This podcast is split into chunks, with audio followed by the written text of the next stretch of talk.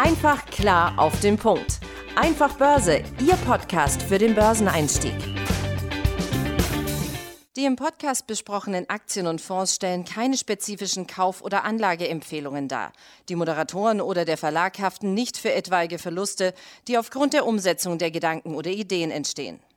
Hallo und herzlich willkommen zum Einfach Börse Podcast. Mein Name ist Tim Temp und ich bin hier in unserem virtuellen Studio wie üblich mit meinem geschätzten Kollegen Benjamin Heimlich. Ich grüße dich. Hi Tim. Ja, wir haben uns heute mal ein Thema aus unserer Fanpost quasi zugewidmet.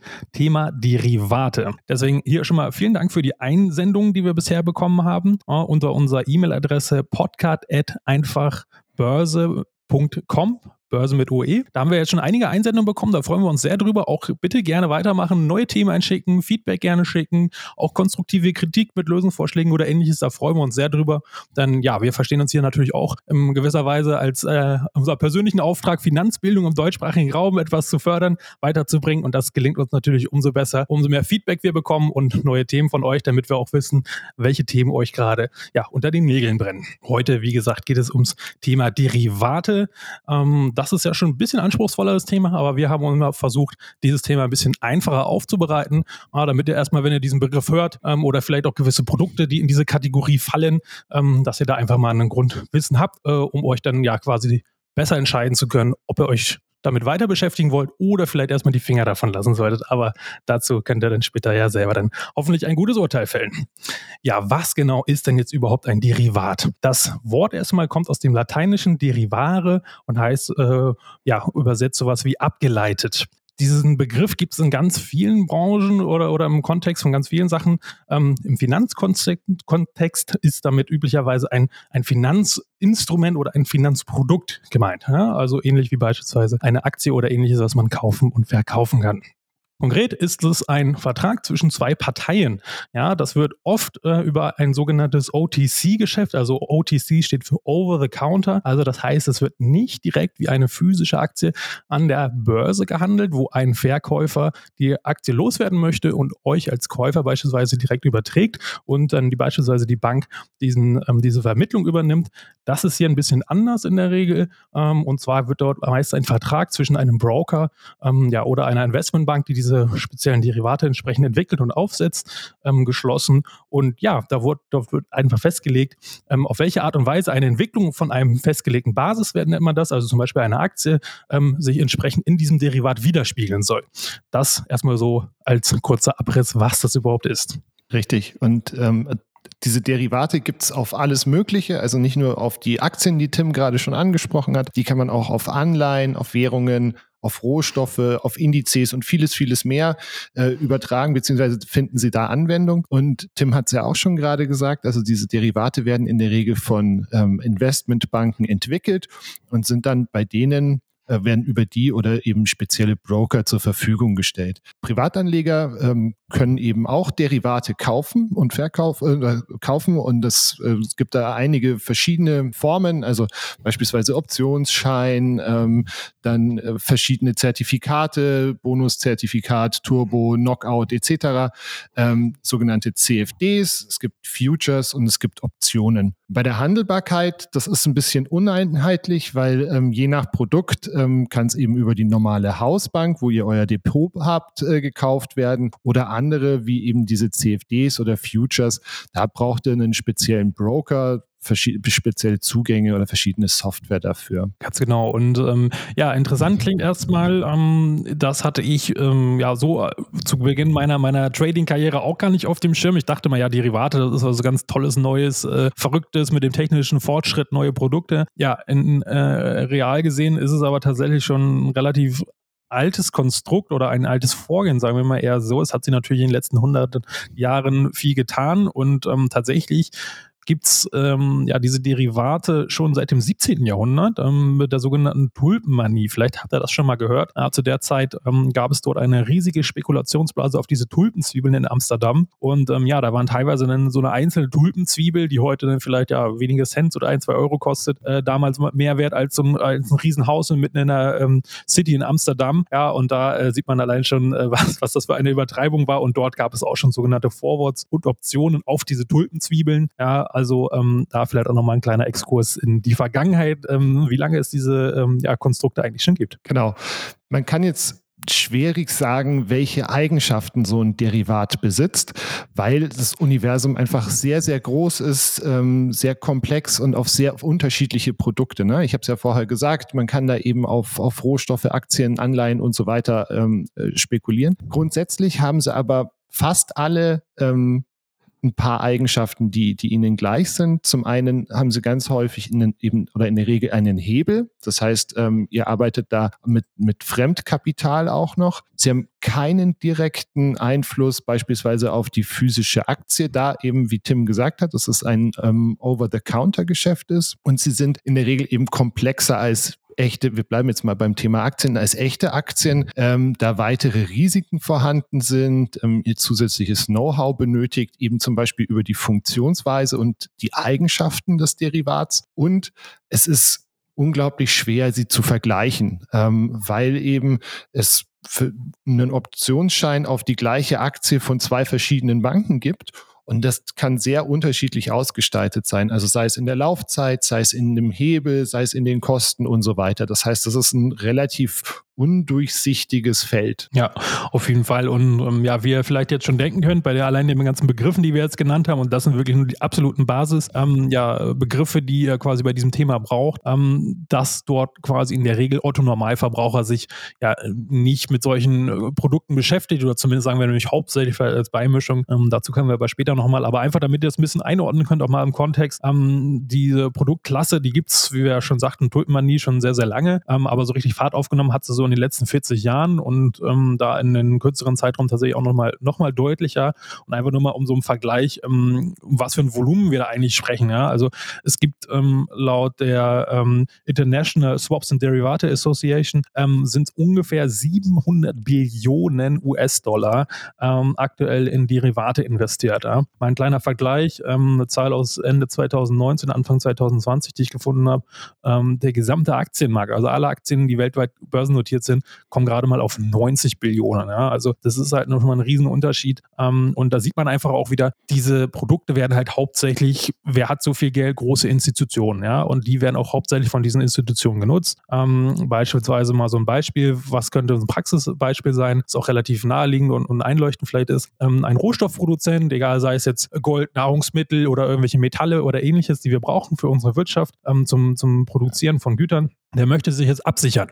Der weiß, er hat ungefähr die und die Menge, die er am Jahr produziert ähm, und die möchte einfach absichern, weil er weiß natürlich auch, die schwanke Preise, äh, die schwanke äh, die Preise schwanken permanent, so ist die richtige Formulierung.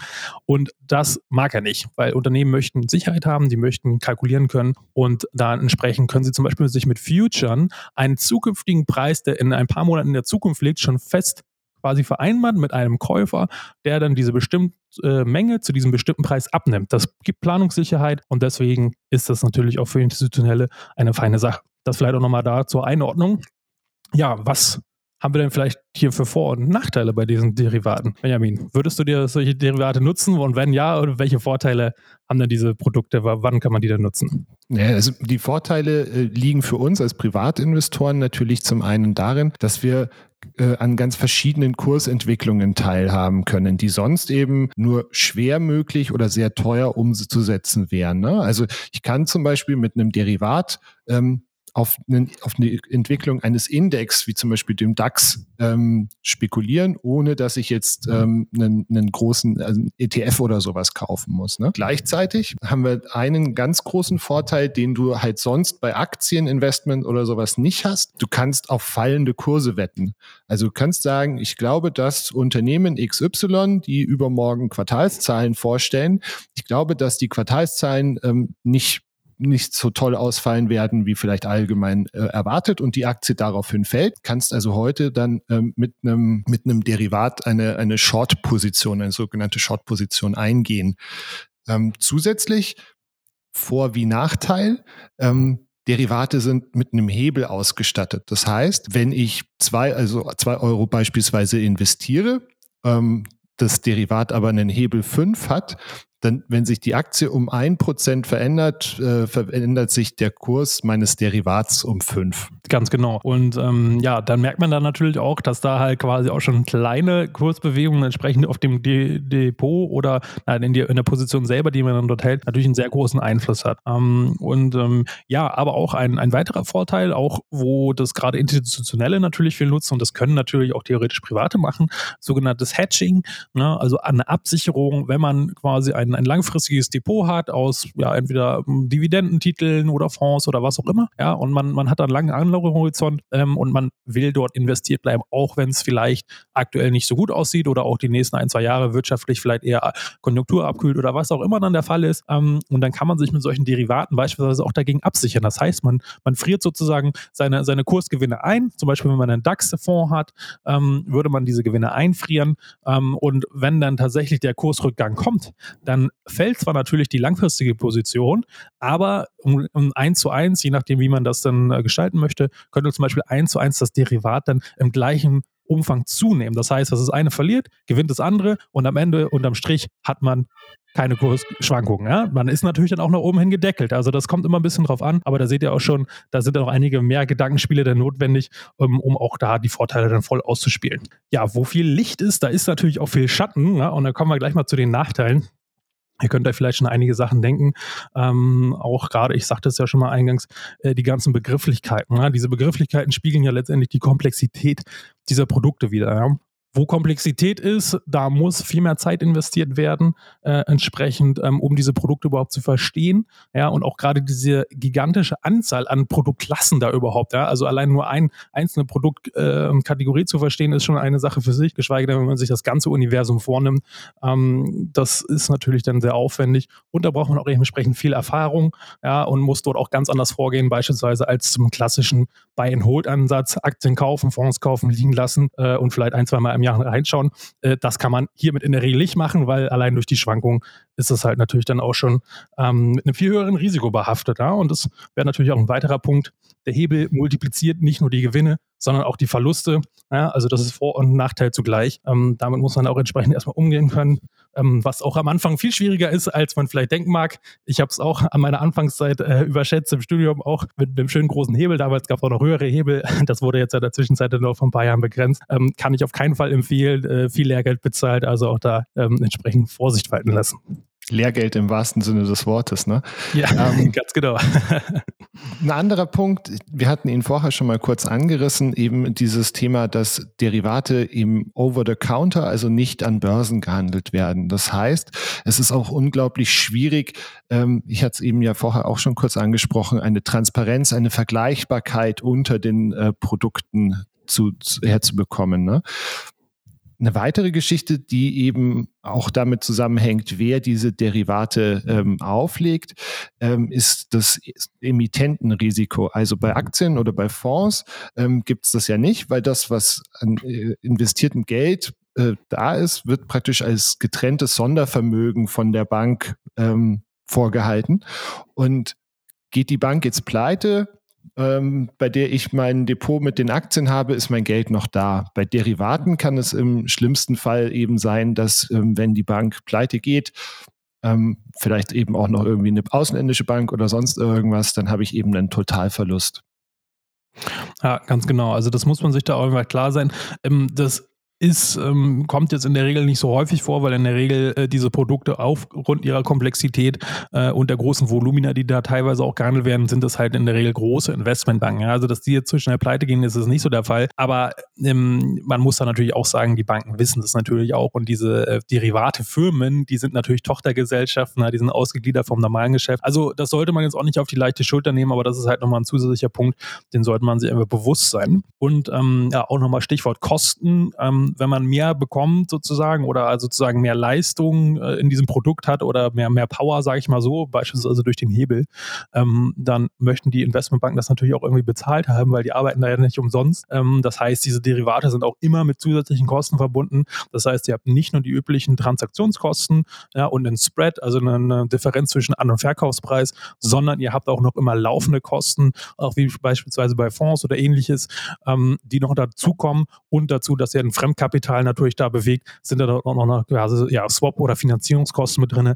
weil letztendlich ist es ja wie eine Art Dispo ähm, von eurem, von eurem Girokonto, wie ihr es kennt. Ne? Richtig. Wenn wir uns jetzt anschauen, ähm, für wen solche Produkte geeignet sind und für wen eher nicht. Ich meine, man kann sich wahrscheinlich aus unseren Ausführungen in den letzten zehn Minuten schon erschließen, aber tatsächlich eben erfahrene Anleger, risikofreudige Anleger oder eben, was Tim auch gerade vorher beschrieben hat, wenn man jetzt eben eine spezielle Strategie ähm, fahren möchte mit seinem Portfolio, aber tatsächlich für Börsenneulinge würde ich sagen, ist es absolut ein Thema, was, wovon sie die Finger lassen sollten. Ähm, auch konservative und risikoscheue Anleger eher nicht, ähm, weil man eben doch sehr viel Know-how, sehr viel Zeit auch für das ganze Thema Einarbeitung, Überwachung dieser ganzen Geschichte und so weiter mit aufbringen muss. Ich habe da auch eine Zahl gefunden. Ich weiß jetzt nicht, ob sie repräsentativ ist, aber ähm, dass ungefähr so um die 70 Prozent der Konten von Privatanlegern bei dem Trading mit eben CFDs Geld verlieren. Ich weiß nicht, Tim, du hast ja selber auch mal bei einem Broker gearbeitet. Ist das so eine Hausnummer, die für dich realistisch erscheint? Ja, ja, auf jeden Fall. Also ähm, seit ein paar Jahren gibt es ja diese Regelung, ich sagte es ja auch schon mit der Hebelreduzierung beispielsweise, oder dass ähm, Broker oder entsprechende Produktanbieter verpflichtet sind, solche Zahlen zu veröffentlichen. Ähm, die haben da natürlich ein bisschen Spielraum, was diese Veröffentlichkeit angeht und natürlich, das schwankt natürlich auch permanent. Ähm, vielleicht noch eine andere Einordnung und ich denke, die Wahrheit liegt irgendwo dazwischen. Es gibt noch, ähm, an der Börse gibt es ja viele, viele Börsenweisheiten und Börsensprüche. Es gibt diesen Spruch 90, 90, 90. Äh, 90 Prozent der äh, Trader, die mit dem mit Derivaten oder mit, mit Hebel an anfangen, verlieren 90 Prozent ihrer Einlage in den ersten 90 Tagen. Ja, und das ist natürlich eine krasse Ansage. Ich weiß nicht, ob es so krass ist. Klar, sicherlich schaffen das auch einige noch schneller äh, mit einem Totalverlust oder ähnliches. Aber die Wahrheit wird irgendwo dazwischen liegen, zwischen diesen 70 und diesen 90 Prozent. Ähm, also auch das alleine zeugt ja schon davon, wie schwierig das ist, äh, wie aufwendig das ist und wie komplex dieses Thema oder diese ganze Produktwelt überhaupt ist. Ja, ähm, entsprechend solltet ihr euch da auf äh, einen harten Kampf äh, vorbereiten, falls ihr da überhaupt den Sprung wagen solltet. Ähm, ja, und und da sind wir dann auch schon eigentlich beim, beim Fazit. Ne? Für wen sind diese Produkte geeignet? Benjamin sagte es gerade schon, äh, wenn ihr jetzt schon Bauchschmerzen habt und bei den äh, Begriffen äh, ja, äh, äh quasi Fragezeichen ähm, in den Augen habt, dann solltet ihr wahrscheinlich erstmal die Finger davon lassen. Aber falls es euch auch jetzt in den Fingern juckt und ihr trotzdem irgendwie was in der Form machen wollt, natürlich, ähm, ich sagte es ja schon, mich hat auch anfangs dieser hohe Hebel und diese theoretischen hohen Gewinne natürlich sehr gereizt. Ähm, ja, was, wie kann man das aber trotzdem dann irgendwie clever und im Rahmen angehen? Ähm, da vielleicht ein kleiner Verweis. Äh, Benjamin und ich haben ja auch schon länger einen Podcast gemacht und wir waren ja auch schon bei, äh, bei dem Money Train, bei unserem Podcast, den äh, unser stellvertretender Chefredakteur macht. Da hatten wir ein, eine Folge, die hieß Richtig zocken und da könnt ihr nochmal gerne reinhören. Da haben wir nämlich das genau dieses Thema nochmal näher beleuchtet und ähm, ja, kurz zusammengefasst, äh, letztendlich ihr solltet euch, wenn ihr damit anfangen sollt, auch wirklich vorher erstmal wirklich gut einarbeiten. Ja? Schaut euch Videos an, hört euch Podcasts an, lest Artikel dazu. Ja, ähm, das ist auf jeden Fall ganz wichtig und was ich euch auch persönlich ganz gut empfehlen kann. Sucht euch Leute in eurem näheren Umfeld, Freunde, Bekannte, was auch immer, die schon eine gewisse Erfahrung mit diesen Produkten haben. Ja, das ist einfach Gold wert. Wenn ihr dort jemanden habt, ähm, den ihr fragen könnt, erstmal, wie, was, wo, um einfach die gröbsten Fehler zu vermeiden, weil das ist einfach extrem teuer und kostspielig, wenn ihr dort quasi loslegt. Ja, der Hebel alleine multipliziert halt eben auch leider die Verluste.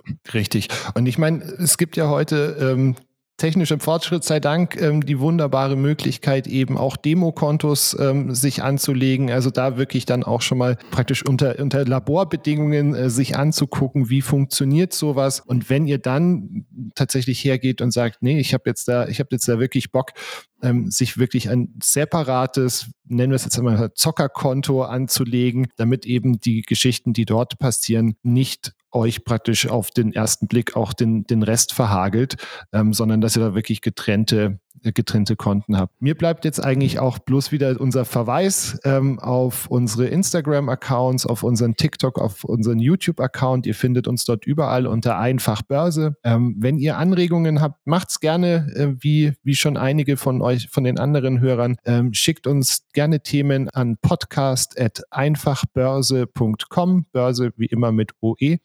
Und ähm, ja, hat mir wieder sehr viel Spaß gemacht, Tim. Ich hoffe, ihr konntet was mitnehmen und dann freue ich, wenn wir beide uns nächste Woche wieder sprechen. Ich sage auch, Ben, äh, danke für deine Zeit und ähm, ja, bis zum nächsten Mal. Ciao. Ciao. Einfach klar auf den Punkt. Einfach Börse, Ihr Podcast für den Börseneinstieg.